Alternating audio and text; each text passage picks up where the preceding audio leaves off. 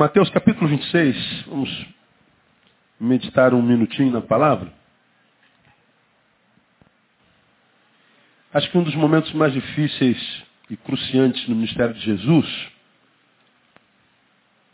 talvez tenha sido esse no qual ele participou com seus discípulos da instituição da ceia.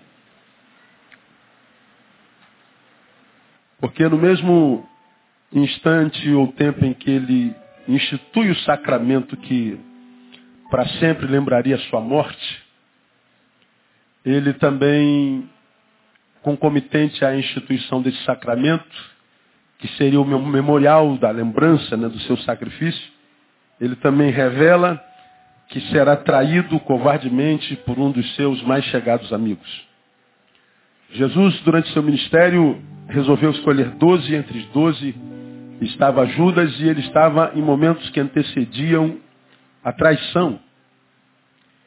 E esse, esse acontecido está registrado aí no 26 de Mateus, a partir do versículo 17. Você já abriu, amém? Ora, no primeiro dia dos pães ázimos, vieram os discípulos a Jesus e perguntaram, que queres que façamos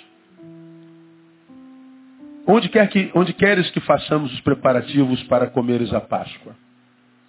Respondeu ele, ide à cidade a um certo homem e diz ele, o mestre diz, o meu tempo está próximo. Em tua casa celebrarei a Páscoa com os meus discípulos. E os discípulos fizeram como Jesus lhes ordenara e prepararam a Páscoa. Ao anoitecer, reclinou-se à mesa com os doze discípulos e enquanto comiam disse, em verdade vos digo que um de vós me trairá. Eles profundamente contristados ou entristecidos começaram cada um a perguntar-lhe, porventura sou eu, Senhor? Respondeu ele, o que mete comigo a mão no prato, esse me trairá. Em verdade, o filho do homem vai, conforme está escrito a seu respeito, mas ai daquele por quem o filho do homem é traído. Bom seria para esse homem se não houvera nascido. Também Judas, que o traía, perguntou, porventura sou eu, Rabi? Respondeu-lhe Jesus, tu o disseste. Enquanto comiam, Jesus tomou pão e abençoando, partiu e deu aos discípulos, dizendo, tomai, comei, isto é o meu corpo. Tomando um cálice, rendeu graças e deu-lhe, dizendo, bebei dele todos, pois isto é o meu sangue, do pacto, o qual é derramado por muitos para a remissão dos pecados. Mas digo-vos que desde agora não mais beberei deste fruto da videira, até aquele dia em que convosco beba novo no reino de meu Pai. E tendo cantado o hino, saiu para o Monte das Oliveiras. Bom, todos nós conhecemos esse, esse texto. É a instituição da ceia. A ceia é para o Novo Testamento, para nós hoje, o que a Páscoa era para o Velho Testamento. E todos nós sabemos que a Páscoa relembra livramento da morte. O anjo da morte passaria como a última praga que libertaria o povo do cativeiro de tantos anos. E esse anjo da morte levaria, levaria todos os primogênitos vivos, inclusive os primogênitos dos animais, Deus diz ao seu povo para que cada uma família imolasse um cordeiro pegasse o sangue desse cordeiro, tingisse com o sangue a entrada, os umbrais da porta da casa, de modo que quando o anjo da morte passasse levando os primogênitos, onde ele visse a marca do sangue do cordeiro, esse espírito de morte não teria autoridade para entrar e não entraria. E ele passaria é, por sobre aquela casa e todos daquela casa seriam salvos. Isso era Páscoa. Jesus diz, Paulo é nossa Páscoa e é a Páscoa que foi imolada por definitivo. De modo que todos que recebem o sacrifício de Jesus, que é conhecido na palavra como Cordeiro de Deus que tira o pecado do mundo, é lavado, é tocado por esse sangue do Cordeiro. E quando a morte eterna, que é, é, é estabelecida naqueles que são marcados pelo pelo pecado, quando chegar até estes foram lavados pelo sangue, essa morte não terá poder sobre eles e eles viverão para sempre diante do Pai que está no céu. Bom, Jesus está estabelecendo, instituindo esta Páscoa, a, a, a, o sacramento da ceia, no sacramento, que é um dos símbolos mais importantes daquilo que a gente chama de cristianismo, ele fala sobre relacionamentos e intimidade. E ele diz que um dos seus discípulos, um dos seus amigos, o trairia. O incômodo é gerado na mesa. Como? Um começa a olhar para o outro, envergonhado, contristado, entristecido, e cada um começa a perguntar, porventura sou eu, até que chegou na vez de Judas. A maioria dos, dos comentaristas concordam que quando Judas perguntou a Jesus, Judas não perguntou em público. Judas chegou ao pé do ouvido de Jesus sussurrando, porventura sou eu, Senhor? E o Senhor Deus em Jesus usa uma linguagem não comum, nem naquela época, nem agora, ele diz tudo disseste, mas ele está dizendo sim. É como tu acabaste de dizer. É você mesmo. Agora, depois que isso é revelado, a, a história não muda. Você é o traidor, vocês outros não são. A traição vem de alguém que come comigo, mete a mão comigo no prato. É de intimidade. Gera contristamento, gera tristeza, gera vergonha, gera constrangimento. Mas depois disso revelado, diz que enquanto comia, Jesus tomou o pão, abençoando, partiu, deu discípulo, dizendo, tomai e comei, isto meu corpo, tomando o cálice, rendeu graça, bebei e pois isto é o meu sangue e tal. A vida segue como que se nada tivesse acontecido. Então, nesse, nesse, nesse episódio, eu queria conversar com vocês sobre como que a gente deve se comportar quando a gente passa pela traição. Traição dói. Quantos aqui já foram traídos por alguém de fato, de verdade. Deixa eu ver aqui, só por curiosidade. Fica com a mão levantada. Quem já foi traído por alguém? Ó, dá uma olhadinha para trás quem está aqui, só para você ter uma noção de quanto a traição é comum. Agora, o triste é nem os traidores não vejam. Quantos aqui já traíram vergonhosamente alguém a quem amava? Ah, tem os traidores recuperados, glória a Deus. Traidor, mas honesto. E eu espero que vocês não pretendam trair mais. Traição dói, sim ou não, mano? Dói. Dependendo da traição, não, não, da traição não. Dependendo do traído, é possível que ele nunca mais se recupere. É possível que, dependendo da traição que nos foi imposta, e mais, dependendo do que ou quem nós somos, em Jesus, essa traição, ela pode desconfigurar toda a interioridade de um ser humano. Adoecê-la de forma que ela nunca mais se recupere. Pode transformar um ser humano de um ser amável, de um ser adorável, de um ser generoso, de um ser feliz, em um ser amargo, em um ser sem graça, em um ser rancoroso, em um ser amargurado, em um ser vingativo. Eu vou dizer para você por que eu estou pregando essa palavra hoje. Essa semana eu atendi alguém que me, me adoeceu. Não me adoeceu, não. Eu, eu senti tão peso no atendimento àquela pessoa que quando ela saiu do gabinete eu passei mal. Poucas vezes nesses vinte e tantos anos de atendimento a gente, seja como pastor ou como profissional da área humana, poucas vezes eu estive com alguém numa mesma ambiência num consultório, num gabinete, que é, é, este alguém entrasse com uma carga negativa tão pesada, tão negra, tão adoecida, tão diabolizada, que após sair eu passasse mal. Essa semana eu atendi alguém que quando ela saiu, o meu estômago embrulhou, eu corri para o banheiro para vomitar e vomitei muito.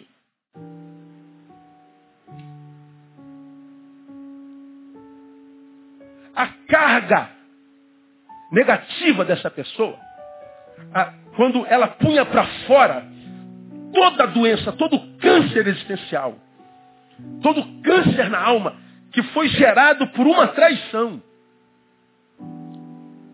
Quando ela pôs para fora, foi tão adoecedor receber aquela carga, que quando ela saiu, parece que aquela carga pesou no meu ser e eu comecei a passar mal. A carga espiritual, psíquica daquela mulher foi tão grande que afetou minha, minha, meu biológico. Eu me lembro de ter vivido isso uma única vez nesses meus anos todos de ministério. Quando ela sai, a gente faz análise. Percebi o quanto está doente, uma pessoa como essa. Eu disse, eu sei do que a senhora vai morrer. Do que, pastor? De câncer. Porque na alma ele já está cheio de metástase. Revelado em metástase. No seu ser, na sua, no, no seu coração, ele já está lá. Ele agora só falta se materializar. Mas era um negócio terrível. E eu estou acostumado em lidar com a interioridade humana, como eu já falei aqui, diferente dos esteticistas que trabalham com aparência, nós trabalhamos com a essência, nós trabalhamos com o lixo que está dentro. Nós trabalhamos com a pior parte do ser humano, aquela que ele não revela a ninguém, senão aos mais confiáveis. Então, quando alguém entra no gabinete, no consultório de alguém confiável, ela não vai para falar como ficou bonita a sua lipoaspiração, não. Ela vai para falar daquilo que está adoecendo a alma, da sua interioridade, ela quer se livrar daquilo, quer saber como. Mas aquela mulher trazia uma carga tão, mas tão diabólica. Tão humanamente diabólica, tão diabolicamente humana, adoecida, que me fez mal. E certamente, irmãos, o acontecido não tinha em si poder para gerar o que há dentro dela. O mal que fora feito a ela não tinha em si poder para adoecê-la de tal forma, de modo que, embora ela imagine e esteja certo de que a doença dela tem a ver com a traição que, que imprimiram a ela, ela está completamente enganada. E quando a gente passa por isso que Jesus passou, que essa mulher passou, depois de ouvir e ver o descarrego, o caminho que a gente trilha na palavra é o do perdão. Mas às vezes as sequelas da traição no coração de alguém são tão profundas que falar de traição é quase que uma ofensa. E foi exatamente o que aconteceu. A pessoa queria que de alguma forma eu ajudasse a punir o algoz. Porque o algoz é membro da igreja. Falei, não, senhora, eu não posso ajudá-la, não estou aqui para punir ninguém. Eu estou aqui para ajudar a perdoar. Eu estou aqui para tentar ajudar a consertar. Eu estou aqui, como me ensina a oração do Pai Nosso, a tentar perdoar da mesma forma como eu fui perdoado, para que Deus faça comigo a mesma forma como eu fiz com o meu devedor. Então não me peça para ser o agente da sua vingança. Porque eu não tenho esse poder e não me permito exercê-lo. Não tenho o que conversar com o Senhor. Que Deus abençoe e acompanhe. E ela foi. Ah, foi a traição. Não, não. O que nós fizemos com a traição que imprimiram a nós. Vacilar. No meio do caminho, diria José Angenieiros, é trair o pensamento. Vacilar no meio do caminho é trair o pensamento. Eu tenho um pensamento, tenho um objetivo, tenho algo, alvo, tenho sonhos, tenho projeto, eu tenho uma vocação. Eu sei a que vim, sei, portanto, para onde vou e até como ir. Algo me é imposto de forma injusta. E eu vacilo por causa do que me foi imposto. Então eu vacilo no meio do caminho. E quando eu vacilo no meio do caminho, eu estou traindo o meu pensamento. O que é trair o meu pensamento? O pensamento de chegar lá. o pensamento de cumprir a missão, o pensamento de ser, o pensamento de realizar. Então eu vacilei no meio do caminho, porque alguém me traiu. Bom, é, Angineiros diz, não foi quem te traiu, você que traiu a si mesmo. Eu gostei dessa palavra de Angineiros. Vacilar no meio do caminho é trair o próprio pensamento, porque nós estávamos indo bem, nós estávamos confiantes, cheios de sonhos, de projetos, de objetivo, mas alguém a quem de, menos esperávamos nos trai, nos, nos, nos mete a faca nas costas e a gente então no caminho para. O engenheiro diz, o que te parou foi a vacilação imposta pela traição, não a traição em si. Bom, parece que Jesus entendeu isso. Na verdade, ele foi a referência de onde a Angenieros tirou isso. Jesus foi traído. E a traição imposta sobre Jesus poderia desconfigurar todo o projeto. Mas o texto ele fica muito claro. Jesus revela a traição, revela o traidor, revela o fim do traidor, diz o que a traição pode produzir no traidor e no traído, e depois ele volta para a mesa, ele parte o pão, ah, o show não pode parar, vamos seguir em frente. Isso aqui é tremendo, irmão. Como é que Jesus reagiu à traição? E eu tenho certeza que se ele colocou essa palavra no meu coração, ele trouxe algum par de ouvido para ouvir isso aqui, de modo que a minha oração é que essa palavra possa curar a dor gerada no teu peito pela traição.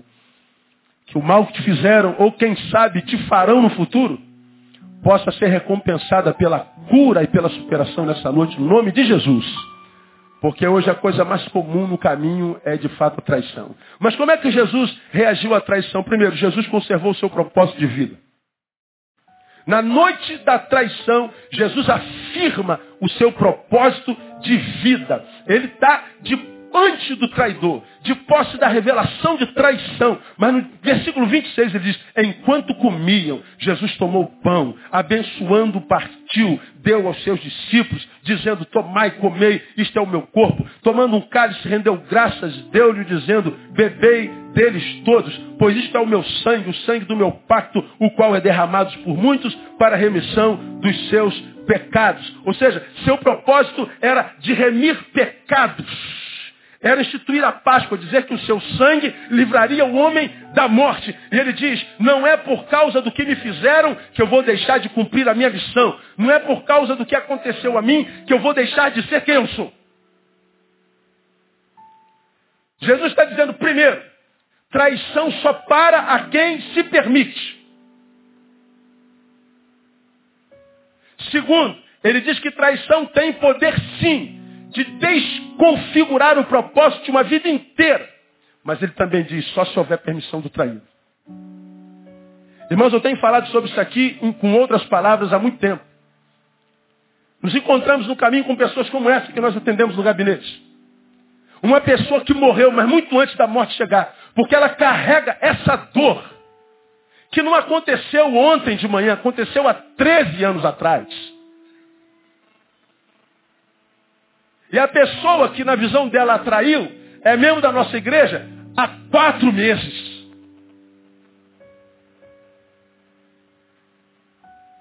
Mas ainda que tenha acontecido há 13 anos, a vida dessa mulher foi totalmente configurada que agora a vida dela se resume no perseguir o traidor e puni-lo. Quando ela viu que o traidor entrou numa nova comunidade cristã, ela diz, eu vou lá nessa comunidade cristã e vou tentar mais uma vez puni-lo. Essa mulher não nasceu perseguidora. Ela se transformou em perseguidora depois que foi traída. Essa mulher não nasceu vingativa. Essa mulher não nasceu como agente do mal e como alguém que sonha, deseja, clama, busca pelo mal e pela punição de alguém. Não, isso aconteceu na traição. E ela julga que o culpado foi o traidor. Mas não foi o traidor. Foi que ela permitiu que o seu propósito de vida fosse totalmente desconfigurado. Depois da traição, por causa da sua incompetência de lidar com a dor, nasceu nela um outro ser que ela nunca conheceu.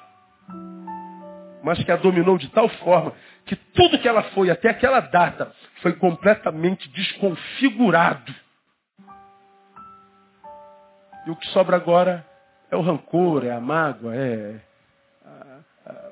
o desejo de morte, de vingança, é, é, é, é, o desprezo pela vida, é a inconformidade com a felicidade de quem a machucou. Ela está presa àquele que no coração dela já morreu há muito tempo, como eu falei aqui, porque nós muitas vezes machucados por outros, dizemos, você está morto para mim, está morto, mas a gente carrega dentro do peito, a gente se transforma num sarcófago. A gente se transforma num caixão, numa tumba, e vai carregando o defunto dentro de nós a vida inteira. E esse defunto em nós entra em estado de putrefação e vai carcomendo, gerando câncer em tudo que é interioridade em nós. Vai influenciando a forma como eu falo, como nós falamos. Vai influenciando a forma como a gente lê a vida. Vai influenciando as nossas relações outras. Porque nós estamos em estado de putrefação em vida, contaminado por um defunto que nós carregamos dentro de nós, porque nos recusamos a perdoar.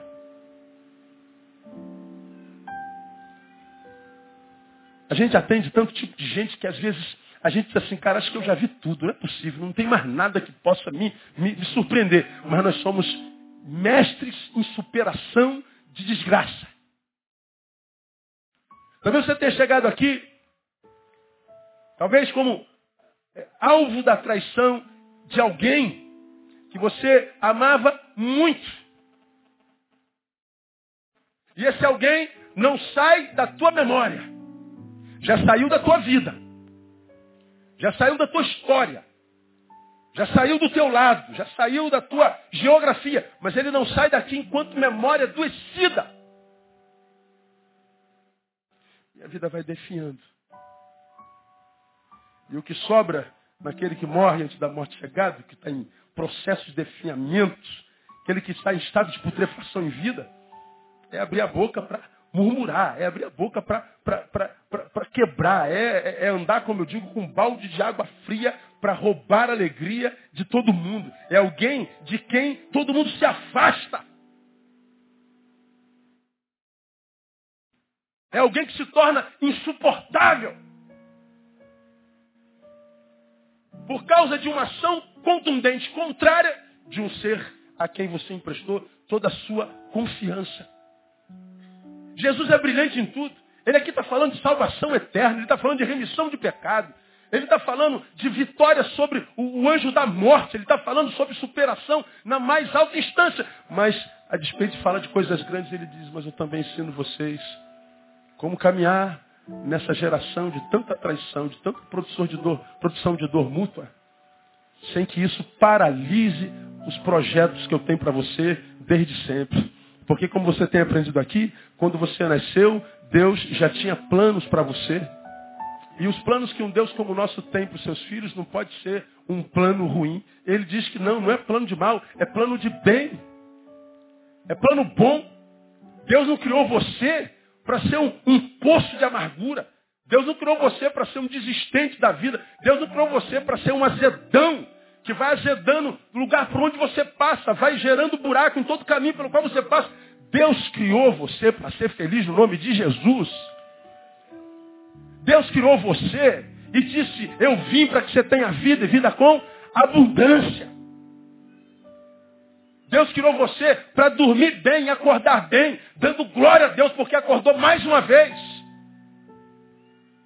Deus criou você para acordar bem e sair para a vida, botar o pé do lado de fora do portão, a despeito da desgraça que circunda a nossa cidade, dizer assim, eu vou e vou em paz, porque o Senhor é comigo. É para isso que você foi criado. Agora, como eu digo sempre, a gente tem que se encontrar o tempo inteiro com gente que reclama que a vida está ruim e muitas vezes está tá de mal até com Deus, porque Deus prometeu, não fez. Mas lembra que eu já preguei aqui? Deus prometeu para aquele que você era, antes da dor. Mas o que, que a dor fez em você? Transformou nisso que de repente você sabe que se transformou, que não tem nada a ver com a tua essência. Vou me permitir usar o exemplo de alguém que amo.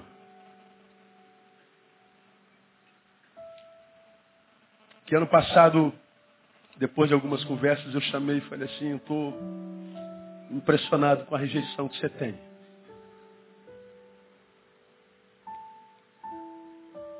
Conversamos carinhosamente.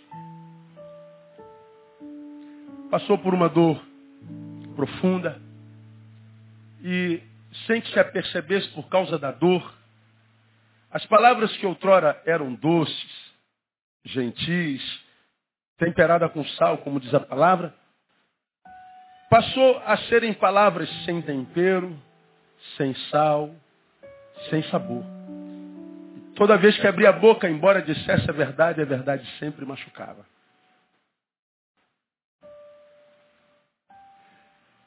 Sempre gerava dor, sempre gerava desconforto.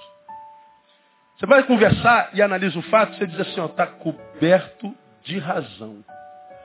O que disse é verdade. Mas a palavra não tinha mais sabor. E mesmo sendo um agente da verdade, a verdade é ferindo, a verdade é afastando, a verdade é adoecendo por uma simples razão. Mais importante do que a verdade é a forma como ela é dita. Por isso que a palavra diz que a gente deve dizer a verdade como? Em amor. Dizendo a verdade em amor. Mais importante do que a verdade a ser comunicada é a forma como você vai comunicar. Por isso que a Bíblia diz que a gente pode até cirar, mas não pecar. Como quem diz, ó, você pode cirar, mas não produza quando tiver com ira. Porque qualquer produção na ira vai ser uma produção sem amor. Vai ser uma produção irracional. Vai ser uma produção sem tempero. E você vai machucar, você vai quebrar. E o que sobra depois é arrependimento. Então tá com ira, não faça nada. Se quiser fazer alguma coisa, dá cabeçada na parede. Chuta o balde. Quebra o vidro do carro. Xinga um palavrão. Que isso, pastor? Está amarrado no nome de Jesus. É mas não se comunique com ninguém. Espera a ira passar, para que depois você converse sobre o que gerou a ira, mas converse com amor. Você está entendendo o que eu estou ministrando, amém ou não? Porque se você não conseguir falar com amor, você vai continuar onde você está, trabalhando como um cachorro que corre atrás do rabo, rodando, rodando, rodando, mas sem sair do lugar. Como que Jesus reagiu à contundente traição? Ele manteve e conservou o seu propósito de vida. Jesus fez mais, e Jesus é um mestre. Né? Jesus entregou os seus sentimentos a Deus.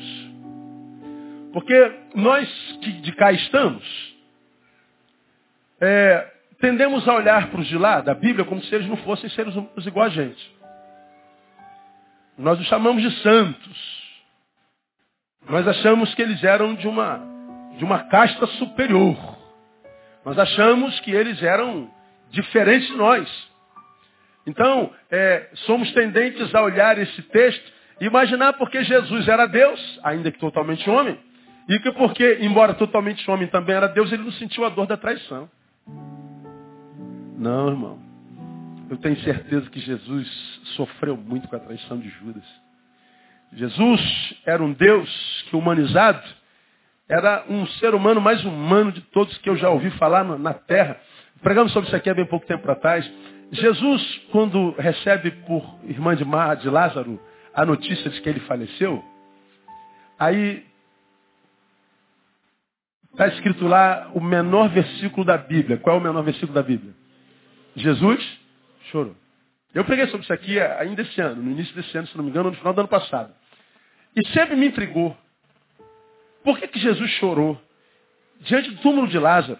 Se ele sabia que Lázaro seria por ele ressuscitado em alguns momentos depois? Por que, que Jesus chorou empaticamente pela morte de alguém que ele ressuscitaria já já?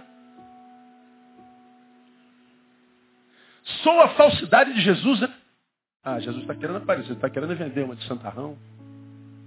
Tu sabe que ele vai ressuscitar, pô? É esse aí, senhor? Não, a gente sabe que Jesus não é desse.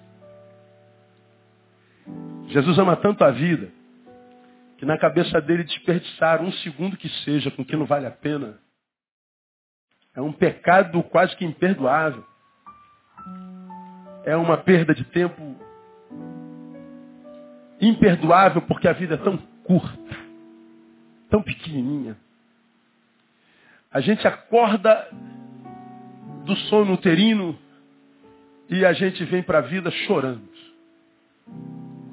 E a gente já nasce chorando quase que como a vida dizendo, ó, se prepare porque essa vai ser a tua condição mais comum na vida. Acostume-se, menino, você que veio à vida com esse sentimento, com esse estado, porque você vai viver isso muitas vezes.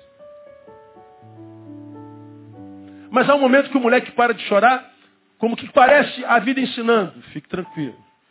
Toda vez que você estiver nesse estado, não é para sempre. Ninguém sofre a vida toda, a não ser que se permita. Como você já ouviu, um lugar não muito longe daqui, toda dor tem prazo de validade em nome de Jesus. Diga assim para quem está do seu lado, o prazo de validade da tua dor já está acabando. Aleluia. Quem recebe, diga, eu recebo essa palavra. Toda dor tem prazo de validade. Então chora com grandeza, chora certo. Como eu já preguei aqui, chora, mas chora com esperança, porque o choro dura uma noite, mas pela manhã vem alegria. Chora com esperança. Chora, mas chora certo, chora com gratidão, porque você sabe que esse choro tem prazo de validade. Chora, mas chora com fé, porque quem prometeu isso não pode mentir. Chora certo, irmão. Não pode chorar sentindo pena de si mesmo. Para de palhaçada, pô.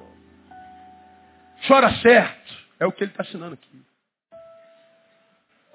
Jesus sentiu a dor da traição. E quando ele chora pelo Lázaro, ele não está chorando a, a, a, fantasiosamente, não. Porque ele sabe que aquele período em que Lázaro foi arrancado da vida, ele experimentou algo do lado de lá que só quem é senhor do lado de lá sabe. Eu e você nem imaginamos. E não adianta pegar o pessoal que teve a experiência de, de, de, de quase morte, entrou em coma e todo mundo viu a luzinha. Ah. Eu vi, eu saí do meu corpo, vi meu corpo na cama. Isso é maneiro, brother, legal. Mas cada um conta uma história. Agora, aquele que chorou sabe o que, que tem do lado de lá. Porque ele não é só Senhor dos vivos, mas é Senhor dos mortos. Ele é o Senhor da vida e Senhor da morte. Ele sabe o que, que Lázaro passou. Mas não só isso, ele sabe o que Lázaro perdeu do lado de cá. Ele perdeu por um tempo, quatro dias, a alegria da comunhão com as irmãs. A alegria da comunhão com os irmãos, com os amigos. Jesus está chorando essa separação, porque na cabeça de Jesus a vida é preciosa demais. É a razão da vinda dele, vida abundante. Aquilo que tantos de nós desperdiça, porque não sabe lidar com os problemas, é aquilo que Jesus veio em nós capacitar-nos para evitar. Quando Jesus veio, ele disse, não desperdiça mais um minuto de vida. Vai fazer falta no final. É como vai adiando o estudo? Não, vou começar a estudar. Não, hoje não. Ou então, estudo é mole. Vamos falar de aposentadoria. Não, vou pagar o cor de abobrinha, daqui a pouco vou pagar minha autonomia. Passa um ano, dois anos. Três anos, cinco anos. 10 anos. Aí tu começa a pagar a tua autonomia com 30 anos. Aí está com 60. Vai aposentar quando, irmão? Ih, só Jesus sabe. Aí você fala assim, pô, se eu tivesse começado a pagar, eu já estava aposentado. Tarde demais, vai morrer trabalhando, miserável.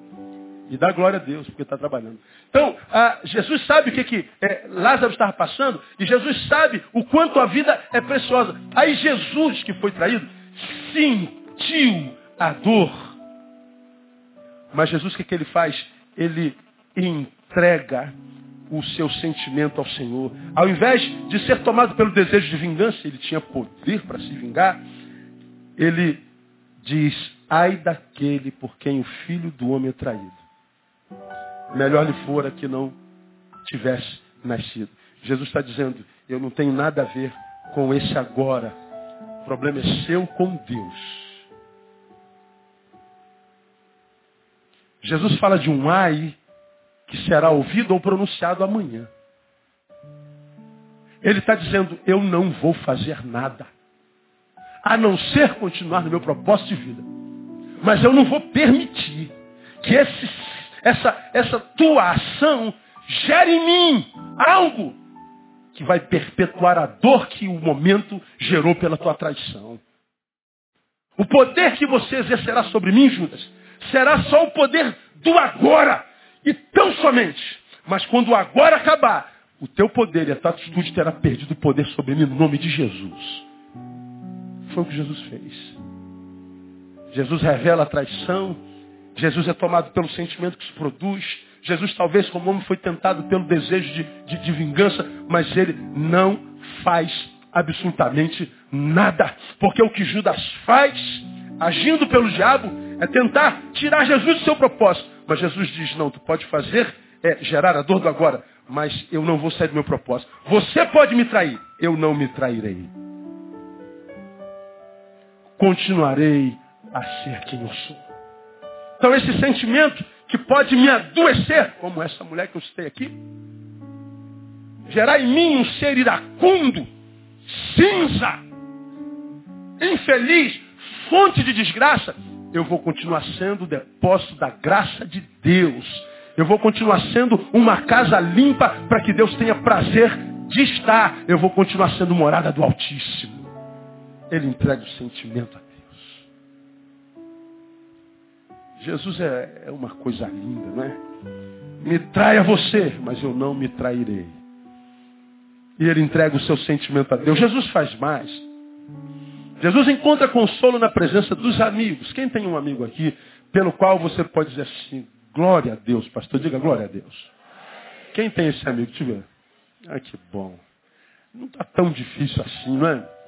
Ah, a solidão carcome muita gente, mas tem muita gente que tem amigo show de bola. Se você estiver do lado dele, de repente, oh, dá uma abraçadinha nele, só obrigado pela tua amizade. Isso é cada vez mais raro, né, cara?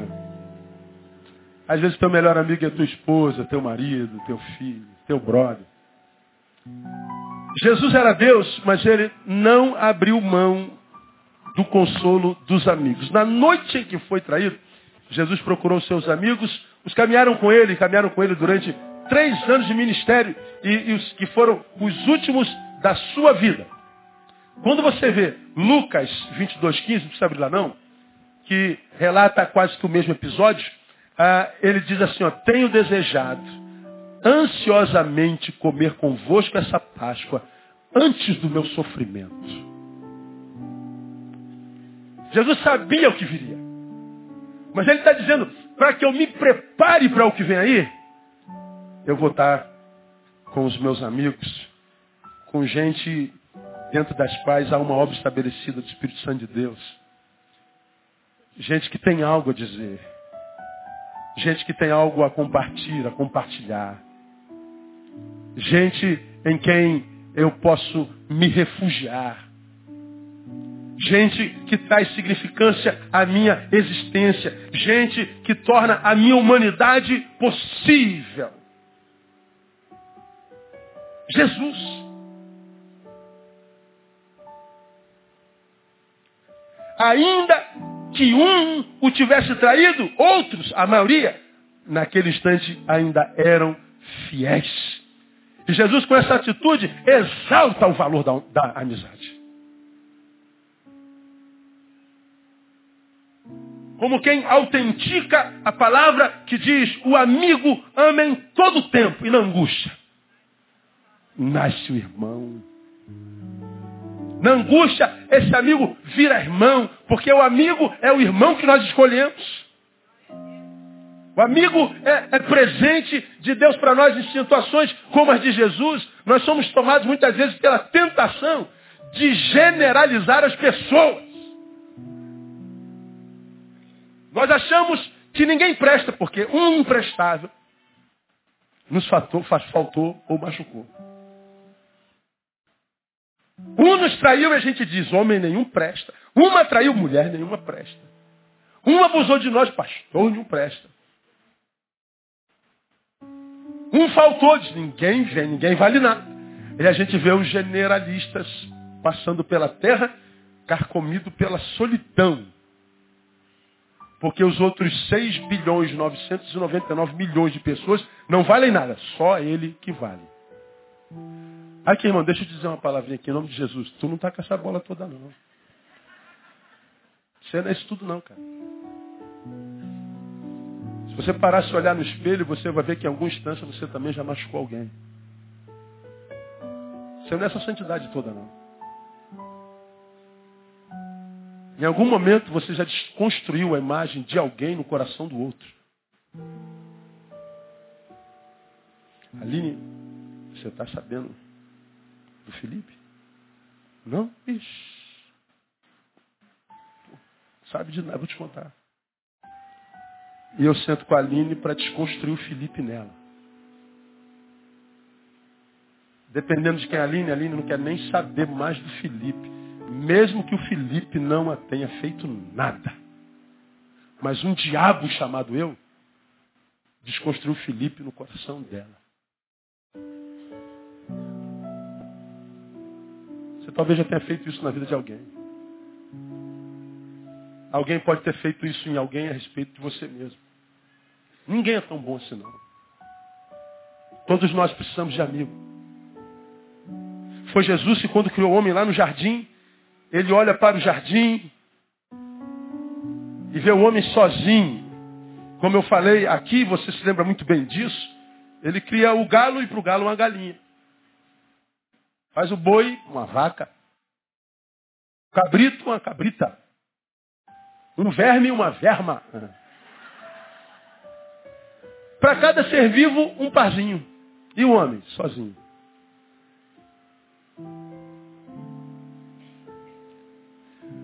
Mas o texto de diz que Deus visitava o homem todo dia, no final da tarde. Todo dia, tardinha. Adão via Deus.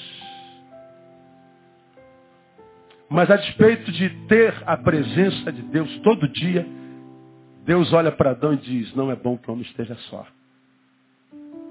Mas peraí, como é que pode estar só alguém que está na presença de Deus todo dia?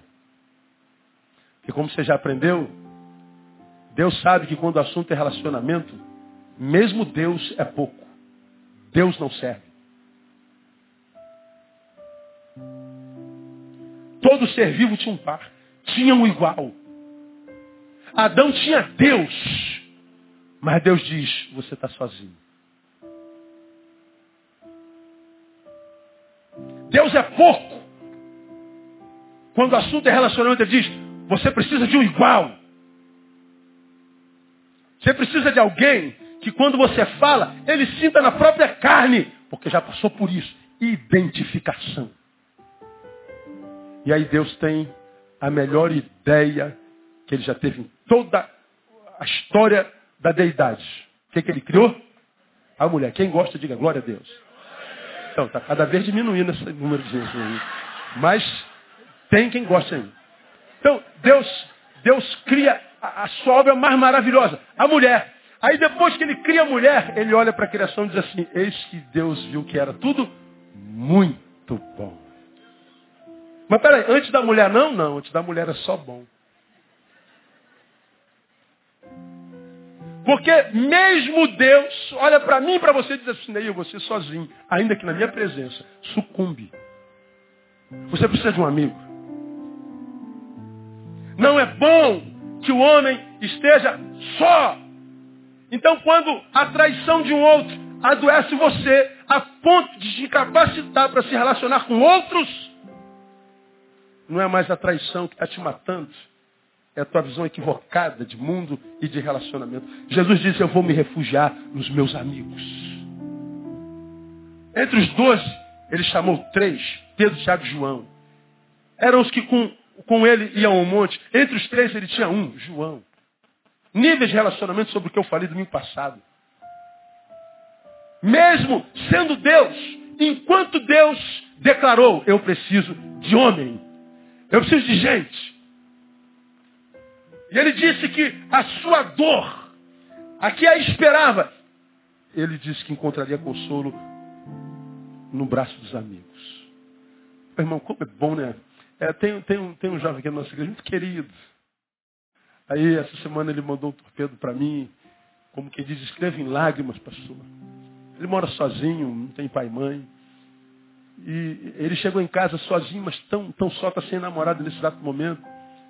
E a solidão falou tanto no coração dele, ele falou, pastor, a única pessoa que eu me lembrei como pai foi o senhor. Eu estou escrevendo em lágrimas. Eu escrevi para volta, escreveu para de novo, escrevi de volta, escrevi de novo. Né? Aí seja amado no amor do pai. E aí parece que ele acalmou e dormiu. Aí domingo ele veio aqui me dar um abraço. Puxa, pastor, muito obrigado, não fiz nada. Eu só respondi um torpedo. É a sensação que tem alguém do lado de lá me tocando. E sempre tem, né, meu? Sempre tem. Em instâncias diferentes, mas sempre tem. Ninguém está sozinho nesse planeta se sozinho não quiser estar. Há alguém com quem a gente se identifica. Mas a relação com o próximo, depois da dor impressa, requer fé. Fé de que não vai acontecer de novo, porque se relacionar é um risco. Quem não corre riscos? Não adianta. Aí eu me lembro de Vassili Rosanov. Das grandes traições, iniciam-se as grandes renovações. Você entende isso? Alguns são traídos no momento de dizer, minha vida acabou. E não sabe que a perda não foi perda, foi um livramento. E depois que a dor passa, superação, você começa as renovações na tua vida. Porque a traição, que podia ser o fim da vida de Jesus, deu no quê? Na minha, na tua, na nossa salvação, na salvação do universo. Porque Jesus soube lidar com a traição. Pode aplaudir ele bem forte? Renovação. Renovação.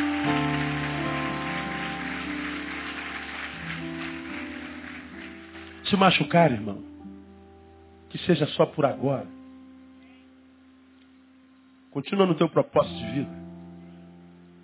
Há algo grande te esperando lá na frente, no nome de Jesus.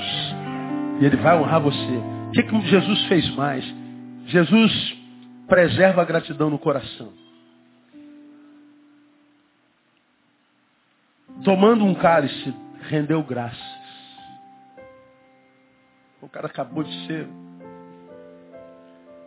revelar o apunhalamento, a traição, a dor.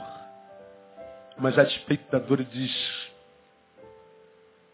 Eu te rendo graças. E ele continua partindo pão, ele continua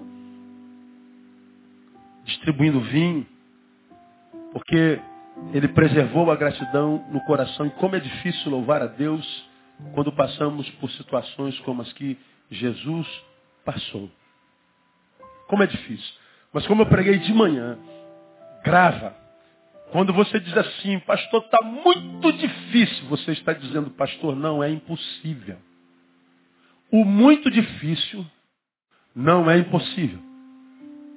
Repita após mim. O muito difícil não é impossível. Se não é possível, conclua você. É possível. Então catuca alguém e fala assim, você vai conseguir, irmão. Aleluia.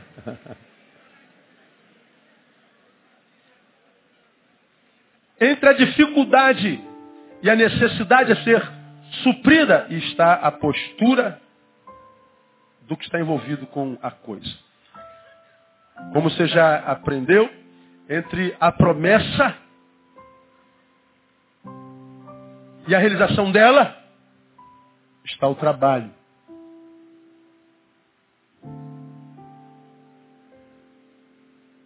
Eu tenho uma promessa, lá está a concreção, a concretização dela. Entre a minha pessoa que recebeu a promessa e o cumprimento dela está o trabalho. É difícil, hein, pastor? Trabalha, irmão. Faz a tua parte. Porque a promessa já foi liberada. Ele disse que estaria contigo todos os dias. Ele disse que não viria provação maior do que você pode suportar. Ele disse que renovaria tua força enquanto misericórdia cada manhã. Ele disse que mil cairiam ao teu lado, dez mil, você não. A promessa está aí. E aquele que prometeu não pode mentir. Agora, entre você e o, e, e, e o esperado está o trabalho. Então vai trabalhar. Jesus preserva a gratidão. E preservar a gratidão no coração ferido não é fácil. Requer trabalho, requer disciplina, requer superação, requer negação. Estou com vontade de te matar, Judas. Mas eu não fui constituído por Deus um assassino. Eu vim para gerar vida. Então eu te libero no nome de Jesus. Ah, deixa de ser otário, Neil. É, sou otário. Pode ser chamado de careta, de, de, de, de bobão. Mas eu não vou permitir que este destracinho graçado gere a sua desgraça dentro de mim. O que ele fez a mim, eu não posso fazer nada. Mas eu sei o que eu posso fazer com o que ele fez a mim. E eu não vou permitir. No meu coração, Senhor, continua sendo. Graças dou ao Senhor. Porque é verdade, Ele me machucou. Mas tu me deste força para superar a dor que Ele me gerou. A vida me tirou coisas preciosas, mas tu me capacitaste para superar tudo isso. Essa é essa postura depende da visão, porque alguns de nós, quando passa pela perda, olha para o que foi perdido. Alguns olham para o que ficou. Porque não há quem perca tudo. Pastor, eu perdi tudo. Não, tudo é muita coisa. Houve um tempo que o profeta foi na casa de uma viúva. E aquela viúva passava fome, na verdade, a viúva foi à casa do profeta nesse episódio. E ele diz, olha, na minha casa não tem nada para comer e os credores já estão aqui para levar meu filho para ser escravo. E o teu Deus tem que fazer alguma coisa. O profeta diz assim, por que eu tenho a ver com isso, meu? Eu não sou gerente de banco, dona. O problema é teu. Mas na mesma hora parece que a ficha cai, o download baixa. E ele pergunta assim, o que, que tens em casa? Ela falou, não tenho nada. Aí a ficha cai e diz, não, não sei um quê? Uma botizazinha de azeite. Aí ele diz, basta. Eu não tenho nada. Nada é muita coisa. Eu tenho uma botijazinha de azeite. É, pega lá. Ah, tá, obrigado. Agora sai pedindo panela emprestada do seu vizinho. Paga o mico aí, vai pedir panela. Que isso? Vai pedir panela, trabalha, filho. E ela pediu panela. E ele pegou a botijazinha de azeite e começou a jogar óleo. Uma panela encheu, duas panelas, cinco, dez panelas, três panelas, acabou a panela. Acabou a panela, acabou o óleo. O milagre foi a proporção do seu trabalho. Enquanto haviam panelas produtos do seu esforço, havia milagre para a panela. Mas quando acabou o esforço da produção da panela, o milagre parou. Aí o profeta diz assim: vai, vende tudo, paga a tua dívida e vive do resto. O que é que tu tens? Nada, só tem uma botijinha de azeite. Então ninguém perde tudo. Alguma coisa ficou na tua vida que Deus pode usar para restaurar a tua vida completamente de forma diferente. Nem que seja a esperança. Nem que seja a fé. Nem que seja uma botijinha, uma pontinha de esperança. Não tem problema. Mesmo que seja nada, já aprendemos aqui que o nada para Deus é matéria-prima. Ele chama o que não é como se já fosse. Eles chamam nada de existência. Então, meu irmão, que a, a, a, o sentimento do coração seja gratidão. Vamos terminar. Jesus não se prende, em quinto lugar, às circunstâncias e olha para o futuro. Na noite da traição ele diz, em verdade vos digo, que jamais beberei do fruto da videira, até aquele dia em que hei de beber novo, no reino de Deus. Jesus está dizendo que ele está transcendendo as circunstâncias daquele momento de morte. E diz a todos que um novo momento irá seguir. Então não se perplexizem. Não se permitam tomar por perplexidade da dor. Transcendam a isso, porque lá na frente há um tempo de restauração na tua vida no nome de Jesus. Quando tira, quando Deus tira algo da nossa vida, é que Ele tem algo novo para gerar nela. Então, meu irmão, seja consolado por essa palavra. E aprenda a olhar a vida com esperança. Pastor, está tudo perdido, ninguém presta, ninguém é muita gente. Tem gente boa pra caramba aí. Tem muitos santos perambulando pela terra. Como eu preguei bem pouco tempo atrás, ainda existem aqueles sete mil que não se dobraram a Baal. Mas pastor, eu não acho. É porque o mundo é muito grande, sete mil fica muito distante um do outro. Requer trabalho, mas você pode ter certeza. Quem busca, acha. Eu quero consolar o teu coração com essa palavra. Que se você foi alvo de, de ignomínia, de traição, se você foi alvo de uma ação contundente contrária, de alguém que você emprestou tua confiança, e esse alguém teve o poder de desconfigurar a tua vida, você nunca mais foi o mesmo, Deus está dizendo nessa noite, meu filho, volta a ser quem você era, porque a promessa continua de pé, os dons e a vocação são irrevogáveis, você continua de posse do teu dom, você continua de posse da tua vocação, e Ele vai fazer tudo novo na tua vida, no nome de Jesus. Resumo do resumo do resumo. Numa dor que ser humano algum na terra possa gerar em nós, que seja capaz de nos paralisar, a não ser que seja pela nossa permissão. Então, se você está aqui paralisado, não foi o que fizeram com você, foi o que você fez com o que fizeram com você. Muda a tua postura que eu te garanto, a partir de hoje, Deus começa a restaurar a tua sorte. Eu quero profetizar que hoje, por causa da tua mudança de postura, começa a melhor fase da tua vida no nome de Jesus. Quem recebe, aplauda ele forte. Vamos adorar o nome.